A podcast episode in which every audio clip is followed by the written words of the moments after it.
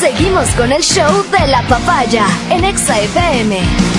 Ahora presentamos. Antes de presentarle a la Sensei, porque es lo que voy a presentar, me preguntan, o sea, ¿pero cómo? Si tú solito te ganas boletos para todos los conciertos. Ay, pero que, No es que no un boleto entienden. para una persona, el otro para otra.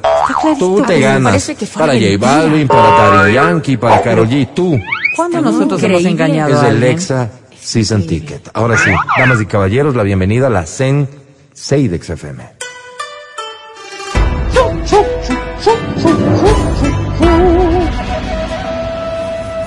Nacida en el valle de Otavalo, formada en el Tíbet. Bueno, en la central también con el Guacho. ¿Guacho? Es Verónica Rosero.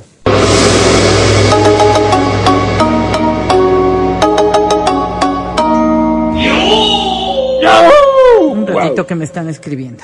Sí, un ratito, por favor, a la Sensei. Le hacen consultas directas también. Pero en este Ahora sí. momento no. Está y dispuesta. Hola, Bel. Ya, pues habla. Está bailando.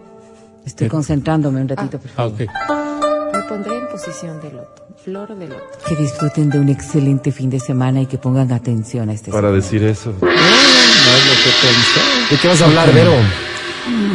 Hoy vamos a hablar de cómo enfrentar un tema que resulta complicado para muchos padres de familia, hablar de sexualidad eh, con los hijos, respecto sobre todo de eso tienen si está o no está listo para poder realizar una actividad sexual. Para tener sexo. Sí, sí, porque es que a veces nosotros decimos, ¿no es cierto? Se me complica mucho hablar de sexualidad con mis hijos, sí. Vergüenza. Pero cuando los muchachos empiezan a tener ya atracciones sexuales que se manifiestan en un montón de circunstancias evidentes, entonces lo primero que dices es, verás que no tienes edad para hacerlo. Pero en efecto podría ser uno de los argumentos, pero de verdad podemos tener una conversación así de ligera respecto a un tema que es tan importante en la vida de todas las personas. El llamado a la atención es un poco para que vayamos coordinando las ideas y podamos nosotros ser los gestores de un diálogo que sí sea informativo, pero que además le va a proporcionar a este adolescente herramientas para tomar decisiones acertadas respecto de su sexualidad. Porque tomar decisiones no deben ser solamente instintivas, sino saludables y responsables respecto del tema de la sexualidad.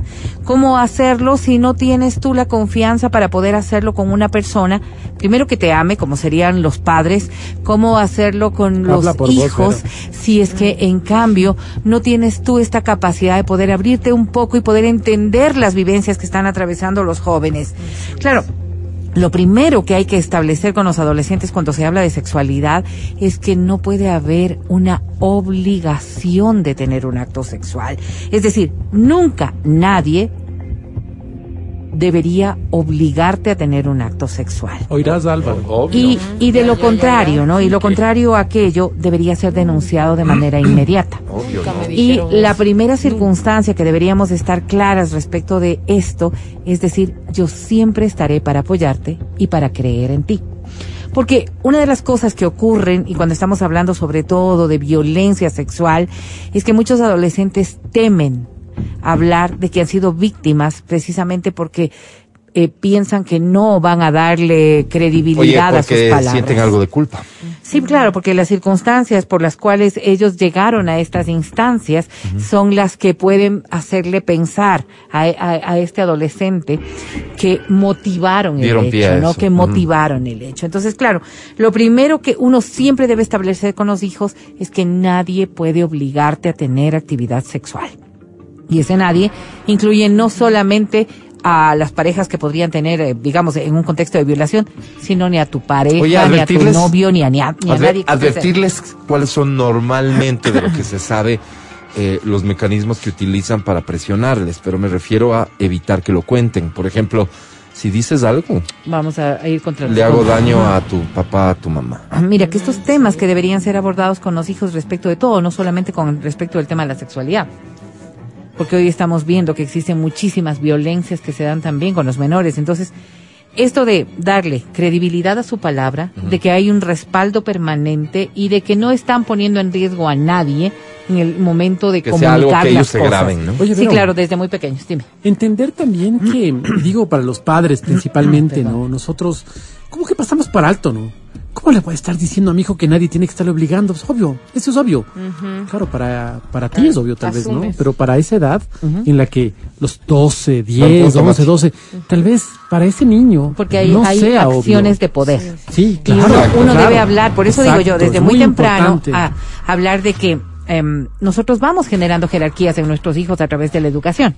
Jerarquías de, por ejemplo, respeta al maestro, hay que obedecer al maestro. Claro. O sea, vamos generando dinámicas en donde uno dice, ¿no es cierto? Ese que es el tío, es que es el abuelito, claro. es que entonces claro, estas cosas cuando uno habla de estas cosas deben ser tan claras y tan puntuales como sí, es el maestro para mandarte deberes y tienes que obedecer en clase lo que te diga respecto de estas actividades. Pero no tiene ningún poder sobre ti y sobre el resto de tus conductas, para eso estamos nosotros. Claro. Entonces, todas estas cosas, cuando hablamos de sexualidad, deberíamos ser mucho más puntuales. Pero, Mati, Mati acaba de dar eh, eh, un punto que es súper importante. Si nosotros no podemos hablar de cosas tan, tan sencillas que parecerían de entender como estas, ¿cómo le vamos a poder decir entonces, si te llegase a tocar, si te pide que le veas, si te pide verte, si esto, o sea, así de cosas tan puntuales que deberían ser parte del día a día de la Claro, conversación? Claro. Porque damos por hecho de que ellos lo entendieron. Ajá. Entonces, si, si entendemos aquello, otro aspecto que es súper importante con los adolescentes y de lo cual nosotros también deberíamos hablar es de, cuando hablamos de actividad sexual, es que esta debería estar alejada del consumo de alcohol o de drogas La actividad sexual. la actividad sexual alejada, del consumo. de ¿Por qué? Porque hay muchos adolescentes, yo digo, hay, hay adolescentes que tienen una experiencia sexual abundante y que han tomado decisiones respecto de ellos y no estamos para juzgar si esto está bien o está mal. Lo que estamos hablando es de adolescentes que están pensando en tener actividad sexual. Entonces, cuando, cuando uno habla con los hijos respecto de esto, eh, establecer que el inicio de las actividades, como en todo, ¿no es cierto?, para tomar decisiones, debería estar ausente de la ingesta de alcohol y de sustancias, porque no estamos en las mejores condiciones como para tomar decisiones que sean las que nosotros de verdad queremos. Oye, pero aquí hay un punto de partida que tal vez es así de importante. Por ejemplo, lo grafico así. Adri, ¿estás consciente de que tu hijo ya está pensando en tener relaciones sexuales? Sí, claro, claro, pero me costó llegar a ese punto. Porque uno lo ve como niño todavía. ¿Cuántos pues. años tiene? Trece. Oh, Y uno los ve como niño. Entonces, ¿en qué momento llega esta ¿Por qué te conversación? fuiste? Eh, no ahorita. sé. Fernando, deje Ya, de estar Fernando, jugando por con el favor, ni oigo ni hablo. Eh, a ver, la Eh, si no crees que tu hijo está en edad o tiene el interés, entonces esta conversación probablemente llega tarde. Sí, sí. Pero lo que hay que ahí sí tomar en cuenta es más allá de la lectura que tú tengas. Porque es de eso nada más. Ah, no, es que yo conozco muy bien a mi hijo, a mi hija.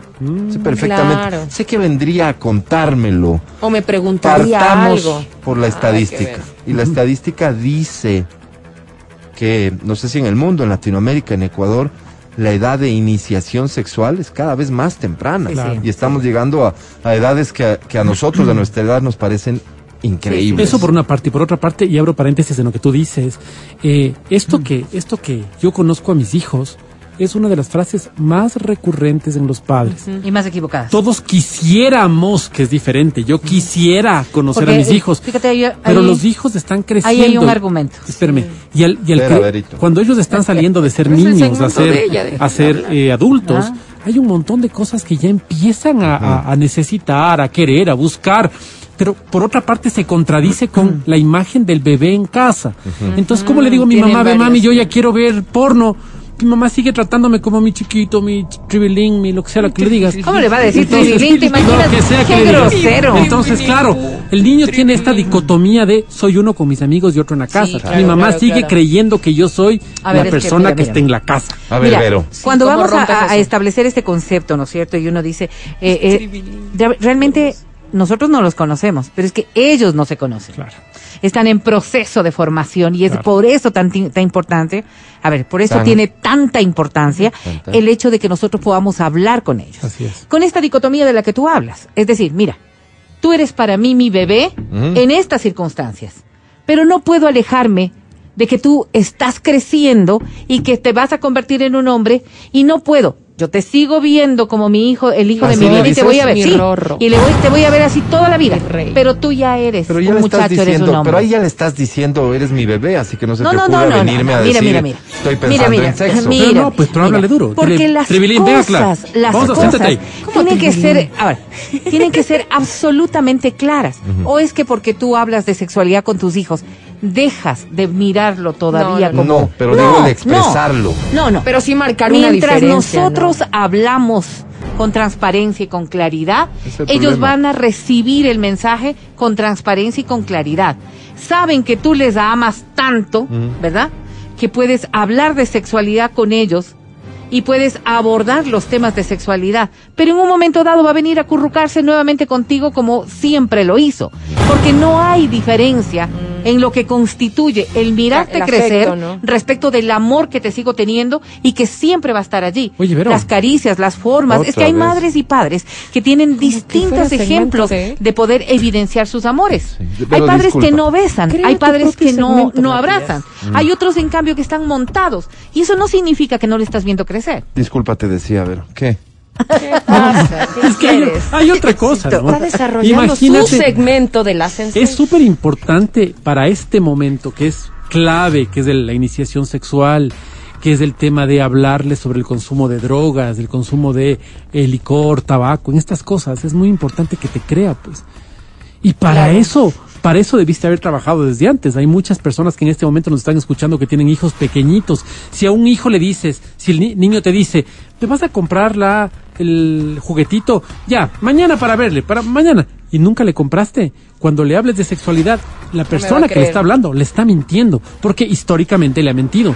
Entonces, cuando tú aprendes a decir, no te puedo comprar el juguetito, mi amor, no tenemos plata. Llore, patale, te cree. Le dijiste no puedo y no puedes. Sí, sí, pero- Entonces, pero, esa a ver, persona pero- tiene Pero no una te quita. No, no te quita casi, autoridad. Casi que dices No te que- quita autoridad. Que ya no tiene No, no, autoridad. no te quita y eso nos autoridad. llevaría al No, escenario no, de, no, por no. ejemplo, el papá se tomará sus tragos Claro, de cuando y- en y cuando, le vas la a decir mamá a tu se hijo, tomará sus no. tragos de cuando en cuando. ¿Está y cuando mal le dices darle? no, Sí, está mal. O sea, está no te ¿Está creo. mal? Sí, está mal. Claro, o sea, lo que te digo es que, o sea, cuando tú emi, cuando eres el emisor del mensaje, ese emisor tiene que tener una carga positiva. Sí, pero las Pero autoridades, carga fíjate, positiva fíjate, y de ¿cómo autoridad. Es, ¿Cómo es el concepto del padre? ¿Cómo es el concepto en la no psicología de los adolescentes para mirar al público? Hay una etapa en la vida en que son nuestros contradictores básicos. Todo lo que nosotros podemos decir para ellos es falso. Esa es una etapa, eso es una etapa por la que los pa- todos los padres van a terminar pasando. Seas un ser Seas humano un ejemplar santo o o no. no. Ya. Mande, ¿verdad? Porque hay una condición precisamente dentro de la adolescencia que hace que tenga este nivel de rebeldía, como decíamos antes, pero es que es el ser contradictor respecto de todo lo que le está rodeando. Ya. Entonces, cuando nosotros decimos, por ejemplo, conceptos claros como, fíjate, si vas a, a- a conducir, no tomes, ¿no es cierto? Es algo que es, es que tiene que ser categórico, que no tiene que ser discutido ni tiene que ser Pero cuestionado. tú, pero tú tomaste el otro día, ¿te acuerdas Sí, cuando sí, veníamos sí. de la fiesta de la Tú tía? no puedes. Tú no puedes. Pero tú sí. Sí, tú no puedes. Sí, yo estoy hablando. Tú No, no puedes. ahí hay un problema. Ahí hay una hay circunstancia un en la que se ejemplifican las cosas a través de la autoridad. ¿Y por qué te voy a decir esto? Cuando nosotros estamos Chuta, es formando, que tú lo estás papá, viendo, tú lo estás viendo No, pero desde la óptica e del adulto. Claro. Tú lo estás viendo desde la óptica del adulto, que puedes cuestionar y decir, ah, no, pero si tú lo tomaste, o sea, a vos no te pasó nada, pero a mí sí me va a Pero pasar. No, ellos no están en la auto, ellos ¿no? están, en, tu nivel. No están en tu nivel. de acuerdo, y pero por ende puedes hacer las cosas así. Que me la acuerdo. Espera, Vero, son- de nuevo. Yo ¿Qué? quería ser mamá justo Pero para hay eso, para cosas- decirle, Estoy hablando, sí, Adriana. punto. Pero hay cosas que son sumamente no. delicadas, como la ingesta de alcohol, Sí, sí. como el tema de la sexualidad. Y en si eso no te puedes- contradices en el tema de come las verduras, pero vos no comes. No, no tiene Ah, nada que ver. Bueno, Está ya metido, es diferente. come. No, no tiene pero nada en temas ver. mucho más delicados como Metido. estos, Sí, tú ser coherente, estás- pues. mira, tú si tienes vos manejas ser- borracho, le dices a tu hijo que no, No, maneje borracho, sí es verdad y lo le dices dice que no fume y es el guagua obvio que tú y tendrías fumas. que tener No, en la visión, en la No. visión más lógica, pero tú estás analizando el hecho como un adulto. No, no, no, pero sí es verdad lo los, que los adolescentes no son adultos. Pero estás dejando de Aquí lado por completo hay- la autoridad y la, y- Exactamente. y- y la responsabilidad de formación. Aquí hay dos rangos, no, no puedes ponerle en el mismo nivel tuyo, pasa, jamás.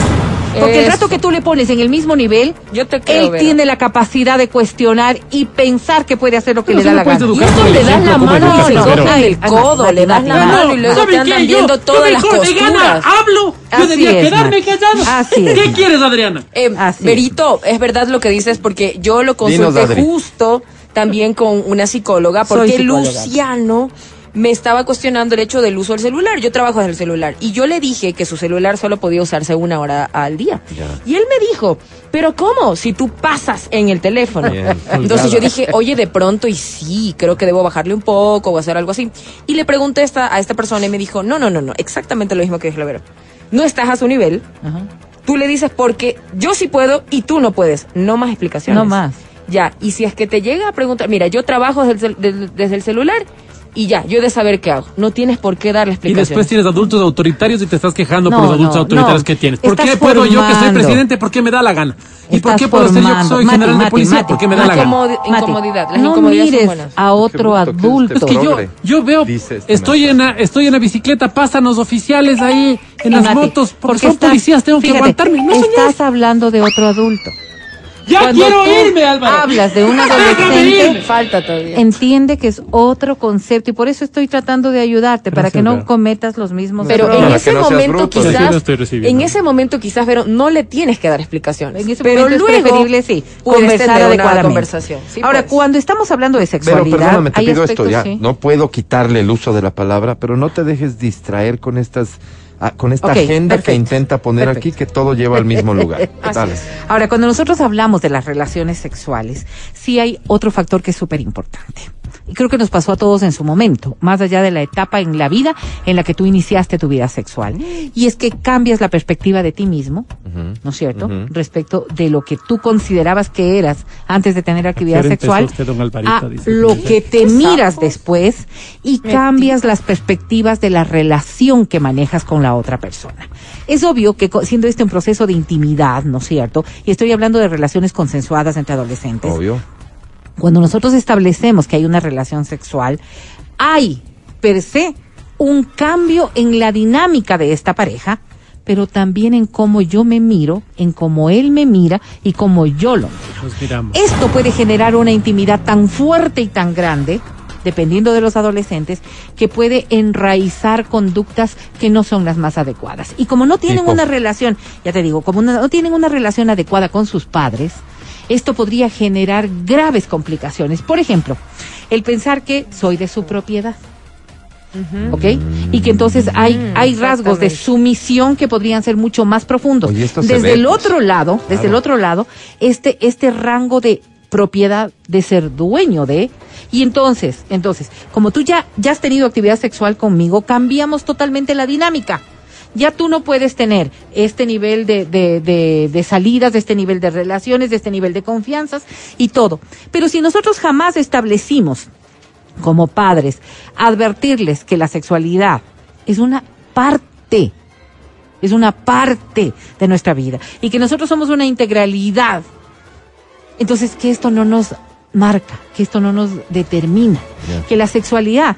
Hoy podemos estar con esta persona El y quién sabe si Vero. después Mañana, ya sabe. no lo quiera y no tenga Percibo el obligación. siguiente problema, porque eh, en el afán de evitar que, vamos a ponernos la mano en el corazón, es la tarea de, de la mayoría de papás y mamás. Evitar que sus hijos tengan relaciones sexuales en un momento en el que para los papás no es el, el- el adecuado. Así es. Y cuando es adecuado para un papá, Claro, Nunca. seamos honestos, ¿verdad? Ok.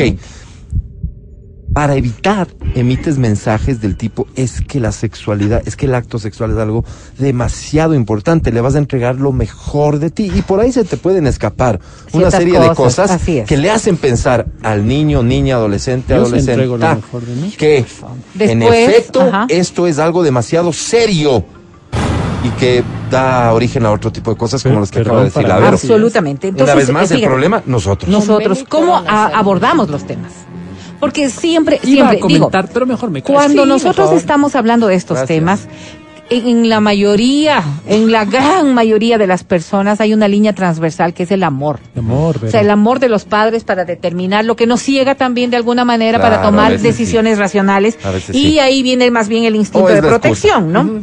Podría ser.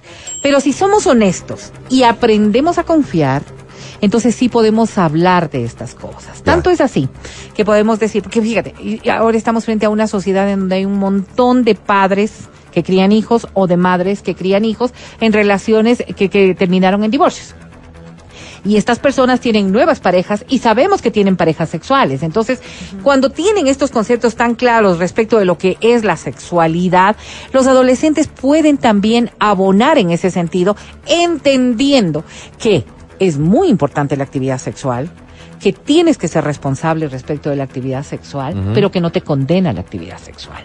No es que esto te determina como ser humano y que si tuviste una relación sexual con X persona, pues estaría muy mal que luego ya no quieras estar con esa persona. Entonces, si nosotros podemos hablar ¿Qué de tal estos este temas, mensaje que también era muy típico, al menos de nuestros tiempos y sobre todo y principalmente con las mujeres? Esto de una mujer decente no anda con uno y con otro. claro, mira, mira, mira, cómo, ¿A, cómo- a dónde te puede llevar? Claro, a, a manejar este concepto. Y ahora, ¿no? Ahora, la promiscuidad, y, y hablábamos el otro día, ¿recuerdan ustedes de claro, lo que era claro. la Que me promiscuidad? promiscuos pareció- según eso. La promiscuidad en los adolescentes tiene rangos extremadamente altos, extremadamente altos, porque los adolescentes están mirando con una división que nosotros jamás vimos. ¿Qué es? Fíjate, muy pocos hombres, y yo diría que mucho menos mujeres, por la formación en la que nos manejamos, podíamos pensar que podíamos tener actividad sexual tan esporádica cuando éramos adolescentes, Claro. sin tener una, una Relación. afinidad emocional. Sí, pues peor Una si no eras ni la novia, Claro. ¿verdad? No, no, no concebías tú la posibilidad de que ibas a una fiesta y tenías. Los jóvenes posiblemente pasaron por esas etapas. Pero luego eso fue cambiando la dinámica al punto en que ahora se puede establecer que los adolescentes entienden el concepto de sexualidad simplemente como un paso más de lo que es las relaciones con el sexo opuesto o con el o con el mismo sexo, sin que esto marque nuevamente el inicio de una relación. Uno puede entender los adolescentes. Pero Para ya muchos es- adolescentes en épocas anteriores, el tener una relación sexual era empezar una relación más formal. Así no se haya dicho nada. Pero si tú tenías actividad sexual permanente con una persona, tú tenías una relación formal. Hoy no ocurre. Hoy no. ocurre. Gracias a Dios. Y los adolescentes van mirando estos procesos de manera distinta. Pero ¿cómo pueden ver la, la- la cuestión? Porque esto también puede tener repercusiones emocionales muy fuertes a la postre. ¿Cómo pueden de ellos atender a todos los conceptos de lo que implican las consecuencias de tener actividad sexual, si no hemos hablado de la responsabilidad de tener actividad sexual. Casi siempre estamos enfocados en el tema de no te vayas a embarazar y no te vayas a, no vayas a contraer una ITS, ¿no es cierto? Prohibido Pero- en esta casa contraer ITS. Sí. Pero, pero, ¿cómo hablamos de lo que y puede implicar en esta persona, en cambio, los cambios emocionales que podría tener respecto de la actividad sexual? Entonces, ese es un buen proceso para iniciar las conversaciones. Bien, bien. Cuando nosotros hablamos de actividad sexual, deberíamos hablar entonces de ¿Estás preparado realmente? ¿No quieres esperar un poco? ¿Qué es lo que sientes por esta persona? ¿Y qué es lo que vas a sentir después por esta pero, persona? pero con mucho ¿no? cuidado, insisto yo, en la Ganas. forma en que abordas el tema y Sí, cómo por lo supuesto, tratas. dependiendo de, la, de- la manera en la que tú te comuniques. Mira, básicamente hay una decisión tomada. Tal vez el sexo se va a dar. Y lo único que estés haciendo es comprometerle más allá de lo pertinente con esa decisión. Ahora, pero hay dos aspectos que son fundamentales, Álvaro. Hablar de los pros de tener actividad sexual Sí. y hablar de los contras.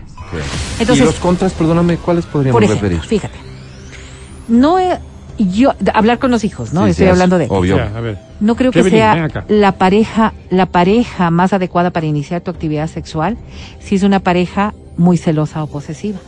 Piensa. Crúzate con- Porque las consecuencias podrían ser esto, esto Ya. y aquello. Eso depende del perfil de la pareja. Exactamente. Luego, ¿Qué más, mami? si te está presionando demasiado para tener relaciones sexuales, quizás no es la persona indicada porque debería aprender a respetar tu A momento. esperar. Ah, Mm, ya, chévere, chévere. Entonces ya. chévere. Luego, Ay, no si te está manipulando para llegar a estas circunstancias, ¿no crees tú que en Que realidad... es más o menos bajo de la mano de la Sí, sí, sí, pero ¿no? manipular es, por ejemplo, nos vamos a ir a la playa, nos vamos a ir por acá, yo qué sé, los escenarios, forzosamente los escenarios. Ok. Entonces, claro, o, o, o claro, estos chantajes que se pueden dar y que antes hacían alusión a que ah, es que si me quieres o no me quieres. No, hoy es, es que si no estás segura de tener actividad conmigo, no sé qué hacemos. todo el mundo la tiene. O sea, estas cosas, cuando uno habla con los hijos, hombres o mujeres, Hombres o mujeres. respecto de tomar decisiones y que sean respetadas las decisiones, ellos tendrán más herramientas para poder defenderse de si es o no es el momento adecuado. Bien, esto nada más como testimonio que me parece relevante. El pediatra de mi hija, nos escriben acá, me indicó que la sexualidad empieza a los nueve años. O sea, se refiere a la actividad a los nueve años. Increíble, dice. Pero también me dijo, empiece a conversar de estos temas usted antes de que venga algún amiguito Claro. Que, entre comillas, sepa más. Claro, y eso es de la ciudad, ¿no? En el campo es increíble, porque en el campo es. En el campo, sí, nueve años es. Nueve, siete. Desconozco, Es Mati, no me gusta hablar de las cosas que no conozco. No, yo sí Eh, conozco, por eso estoy contando. No, no sé. Pero, pero yo te estoy Eh, contando. No sé. No sé, que sepa Entonces- yo vives aquí en la ciudad. Mira, una de las cosas que uno Pero debería perdóname, decir- ya se nos Ajá. acabó el tiempo, pero esta pregunta es importante.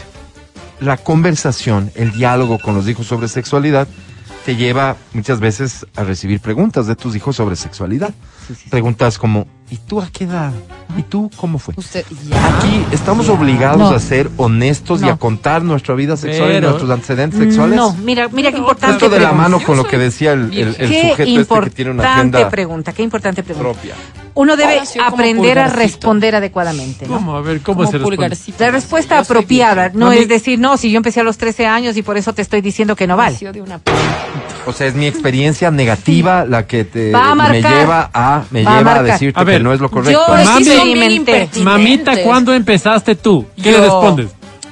Empecé cuando empecé a tomar conciencia de lo que pasaba con mi cuerpo. Ah, a los 14 años, porque fíjate que tenemos... Sí, No. pero ¿qué edad tenías? Y le dices, la edad es simbólica. Simplemente los años son una construcción. Pero ¿Por qué digamos te interesa a los conocer? 15, 16, ¿qué hago? Porque, porque soy tu hijo, pues porque me estás diciendo Pero que... esa es una parte privada mía que yo no la voy a compartir contigo. O sea, que fue a las 14, mamita. No, no, o sea, ¿Qué te pudo haber sido importa? 14 A ver, pero, pero lo que 25. estás diciendo es la parte clave de todo esto. Tú, tú puedes Puedes decirle exigir, entre comillas, No, esto de no, no. tener una Es que conversación, siempre deben ustedes pero tú entender. no me puedes exigir a Sí, mí no, que yo no, tenga no, no, que no, no. Pero no ¿Por qué? bien que le ¿Por qué? digan ¿Por la qué? verdad. ¿Por qué? Si es que quieres. ¿Qué es Solo si es que quieres. Por ¿El ejemplo, si empecé muy, muy temprano, digamos, Por ejemplo, fíjate a los caso. 14, ¿Autoritario? 15, y le Ya. digo, pero me trajo muchas consecuencias puede ser, negativas. puede ser, porque puede esto, ser. esto, esto, Lo esto que pasó. no obliga, a lo que quiero llegar es a que no obliga. ¿Cómo a que abordarías tú? Si tú tienes, digamos, Vero, pongamos en un supuesto de que tú iniciaste tu vida sexual en la edad en la que estás teniendo esta conversación con tu hija adolescente. Ya. Claro. Y hay evidencia de eso, digamos, la edad de tu hija adolescente y el Claro, tiempo. es que Ya. no tienes a dónde ocultar aquello, No hay ¿no, forma, es cierto? ¿no es cierto? Pero además es tan graficante aquello. Pero tú estás, sí. tú estás intentando incidir en que sea una decisión responsable. ¿Por qué? Mira, una de las cosas, una de las cosas que uno debe ser. ¿Cómo sí abordas cojo- las, las preguntas? ¿Cómo cojo la- respondes? las palabras de Matías. Y mira, La honestidad te lleva a procurar que los hijos tengan mejor información que tú, ¿no es cierto? Y un primer reconocimiento debería ser yo no sabía nada de sexualidad. Tu abuelita. Sí, no, no, es que en Todo- nuestro tiempo todo no mal. era adecuado hablar de sexualidad porque era mal visto que alguien pueda abordar estos temas. Echa la culpa a tus abuelos, punto no uno. necesariamente, porque podrías decir que solamente era un tema es. Y que en el colegio jamás te hablaron de esto. Échale la Hoy en el colegio se da. cul- Monjitas. al Ok, cultural. La siguiente cosa es, si tú quieres establecer una relación de desconocimiento respecto de tu vida, ¿por qué?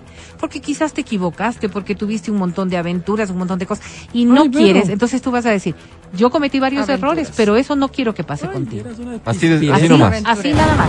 Porque Y ahí sí, y siempre ahí sí tomo las maneja- palabras de este sujeto que tiene agenda Sí, sí. propia aquí. Siempre Eso no te manejamos. quita autoridad. un- no te quita No le autoridad. quita, pues. No, le- te quita. Así autoridad. piensa la derecha. Fíjate, No le fíjate cómo es tan No le importante. Cómo es tan importante. Por eso no he Cuando los yo. padres, cuando los padres aprendemos, esto no es una dictadura como dice Mati.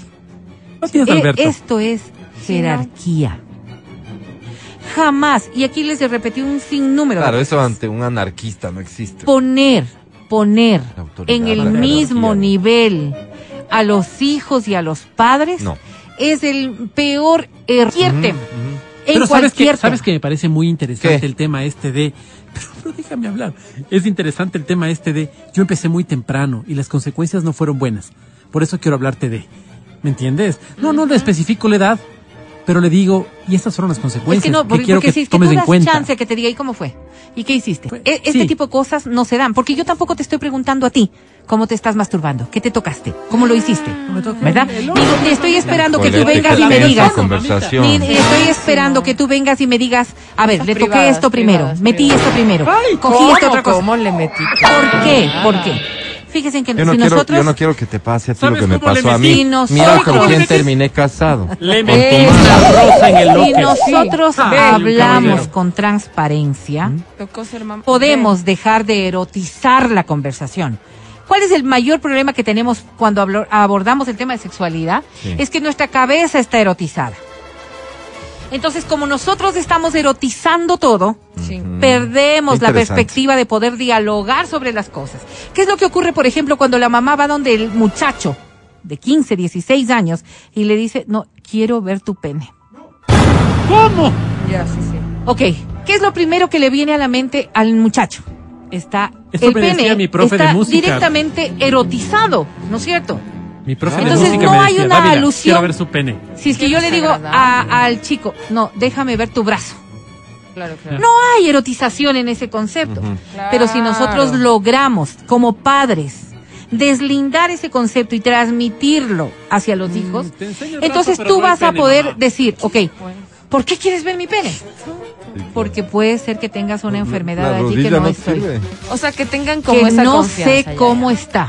Entonces, fíjate, lo que acaba de decir Las, aquí no es confianza, aquí es formación, jerarquía, Eso te iba a decir salud. Tú tienes la autoridad para decir a tu hijo, quiero ver tal Pero cosa, una pregunta porque hay un tema de salud que está pendiente. Quiero ver final. tu pene, Álvaro. Todo No, esto, pero todo esto tú lo Te quiero como aprendiste un hermano, Álvaro. en Ay, la facultad de comunicación de la central con el Guacho Yepes de Pichincho Eh, Universal. No, Alvarito, no, por fuera de todo Por eso fuera. y por, Bien. con mucha gente que sí ha sido muy Qué orgulloso estoy de ser tu hermano, Vero. Gracias por traer todo, todo tu sentido Muéstrame común y tu conocimiento a este espacio en el que si abordaríamos de estos temas en tu ausencia, no quiero ni imaginarme No, a dónde no, llegaríamos. no, no, Gracias de corazón. seríamos un barco Eres a la la de XFM. Vamos a un corte y volvemos. Estás escuchando el podcast del show de la papaya de Exa FM.